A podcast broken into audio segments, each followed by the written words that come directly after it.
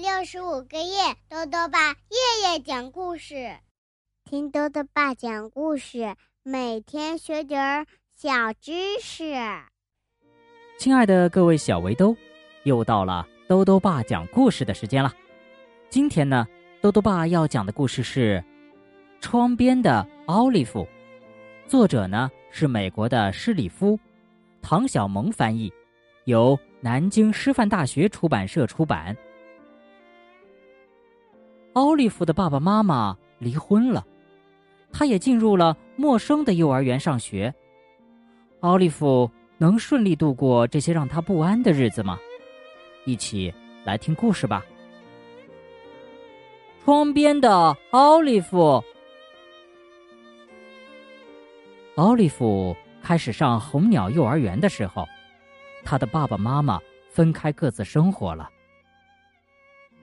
幼儿园里有成堆的积木可以搭城堡，还有一个木偶戏舞台，还有好多好多书。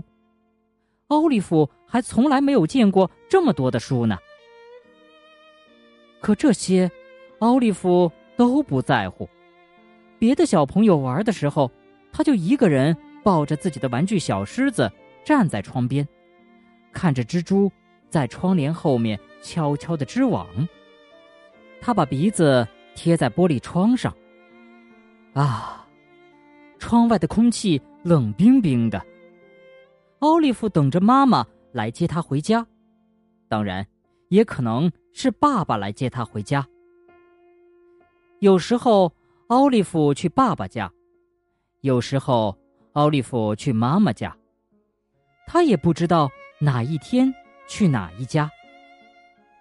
如果大门……叮当一响，房门砰的关上，那就是爸爸来了。爸爸会高高举起手和奥利弗击掌，然后给他一个大大的拥抱。奥利弗的小狮子也会得到一个拥抱。如果大门吱呀一响，房门唰的打开，那就是妈妈来了。妈妈会带着微笑，在奥利弗的脑袋上亲三下。奥利弗的小狮子也会分到一个吻。整个秋天，树叶变红又变黄。奥利弗每天都站在窗边等着，不过他等在窗边的时间每天都会减少一点儿。来吧，贝贝小姐笑着说：“我们来画画吧。”于是，奥利弗画了妈妈的家。奥利弗又画了爸爸的家，在两个家的窗户里，奥利弗都画上了自己的小狮子。午饭的时候，贝贝小姐问奥利弗：“你愿意当我们的纸巾队长吗？”奥利弗就摊开好多纸巾，把它们排成笔直的一队，然后他和他的小狮子，还有别的小朋友才开始吃午饭。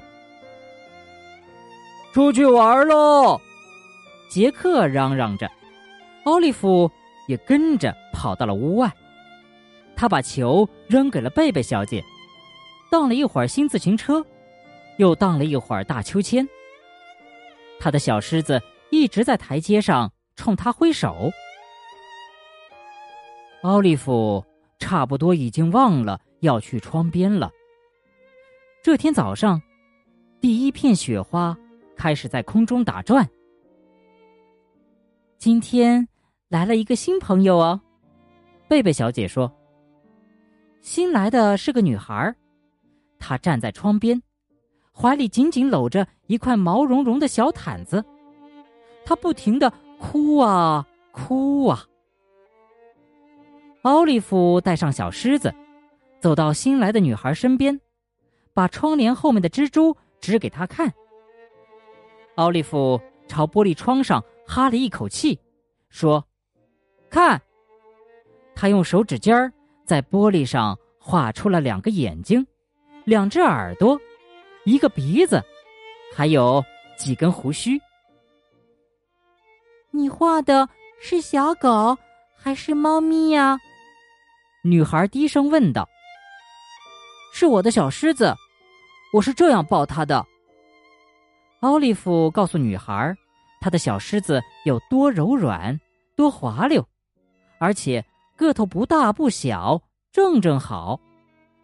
然后，奥利弗用小狮子的爪子把女孩脸上的眼泪擦干。女孩微微笑了笑，她拉起毛毯的一角，挠了挠奥利弗的胳膊，他们俩都笑了。吃点心啦！贝贝小姐大声说。奥利弗的肚子也咕噜噜的叫了起来。我们去吃点心吧，他对女孩说。我的小狮子会在这儿等着我们的。好了，小围兜，今天的故事讲完了。故事里啊，讲到幼儿园里有一个木偶戏舞台。木偶戏是一种什么戏呢？豆豆爸告诉你呀，木偶戏是由演员在幕后操纵木质玩偶进行表演的戏剧，是中国传统艺术之一。在中国古代呢，又称为傀儡戏。表演的时候啊，演员在幕后一边操纵木偶，一边演唱，并且配以音乐。